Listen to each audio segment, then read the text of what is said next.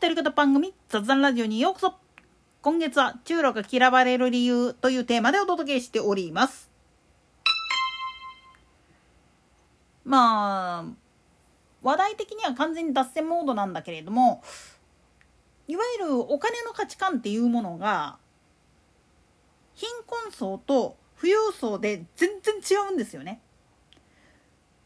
まあオイラ自身の体験談っていうわけではないんだけれども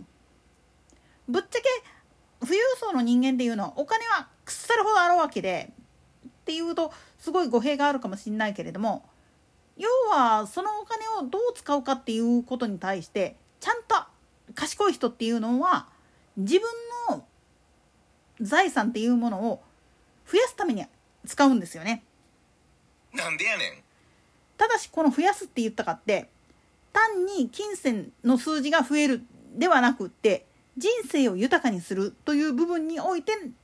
どう使うかっていう部分なんですよね。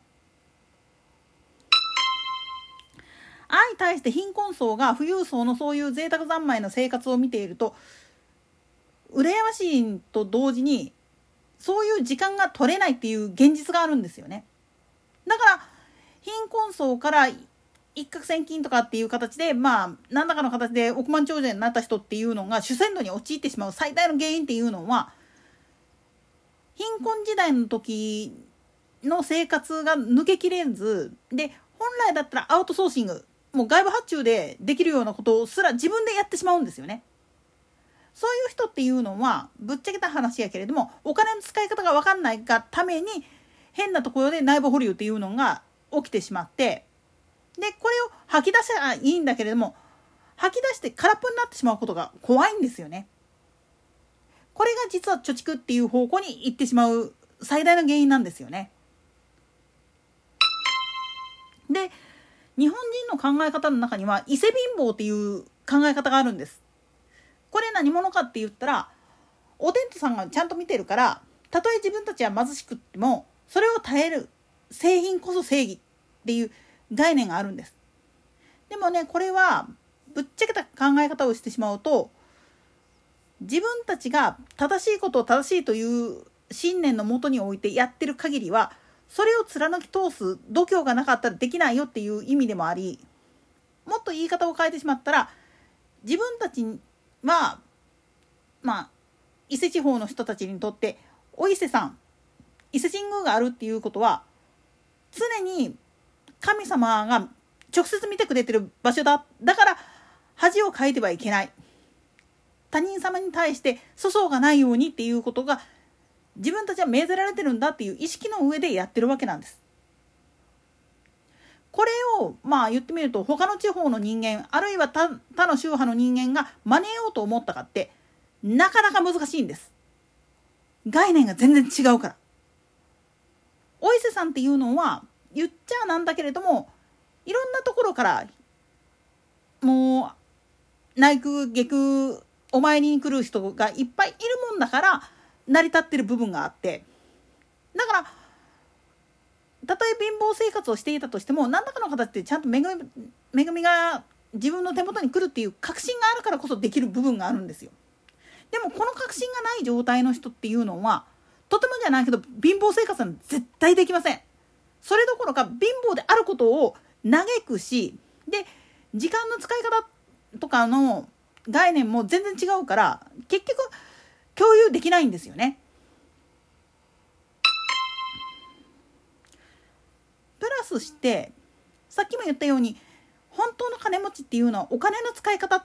によって自分を豊かにさせるっていうことを専念させるっていうふうに説明したと思うけど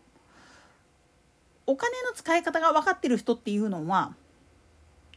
自分にできないことをアウトソーシングするための対価として払うものだからっていう感覚なんですよ。でも貧乏人にしてみればそんなん知ったことじゃないんです。とにかくまあ言ってみると溜め込むだけ溜め込んで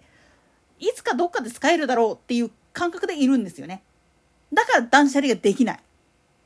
まあおいらもね そこら辺はね反省せんにはいかん部分だったりするんだけれども。なんでやねん。だけどもっと言い方を変えてしまったらお金っていう部分だけで見てしまうとその恵みその収益っていうのを溜め込んだところで自分が新しいことに挑み続けなかったらたまったもんを吐き出そうにも吐き出せなくなるどころか使えないまんまで終わってしまうんですよね人生も。それどころか自分たちの地位や名誉っていうもん自体もそこで終わってしまうんです。挑み続けるための資金として貯めてるんであれば今それを使う時なのかどうかっていうのを見極めるっていうことも大事だけれどもやっていかなきゃいけないんだよっていう認識で動かないといけないんです。つまり今の金持ちって呼ばれてる人たちの多くはほとんどがまあ言ってみると底辺のところからいろいろ頑張って今の地位を勝ち得た人っていうのがほとんどでそういう人たちっていうのは本当にお金の使い方っていうのが分かってない人って結構多いんです。とにかく独り占めしたら勝てるんだっていうまあ動物の本能的な部分で言ってしまえばそれもそれで正解なんだけどねっていう話になるんです。なんでやねん独り勝ちしたらそれでまあ言ってみりゃゴールなわけなんですよ。でもそこに行ってしまうっていうことは当然だけれどももう転落するしかないんですよね。だって相手する人いないんだから。それを求めるために何らかの形でお金を使うっていうことが必要になってくるわけであってあるいは体力を使うこと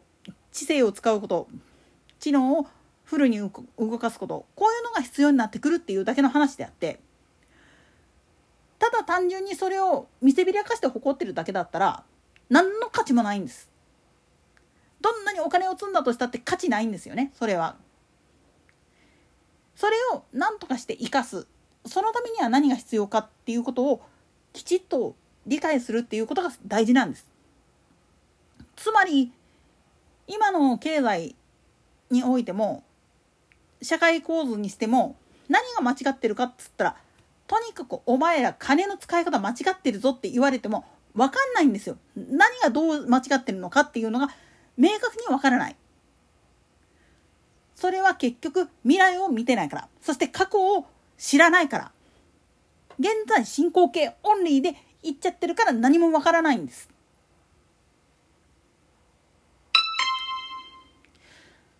こういったことに関しては本当に三世永遠っていう言葉があったりするんだけれども過去世と来世を見極める時には現世があるのは過去世があってこそで現世っていうのはいずれ来世の人間から見たら過去世になるんだからそこでどういうふうに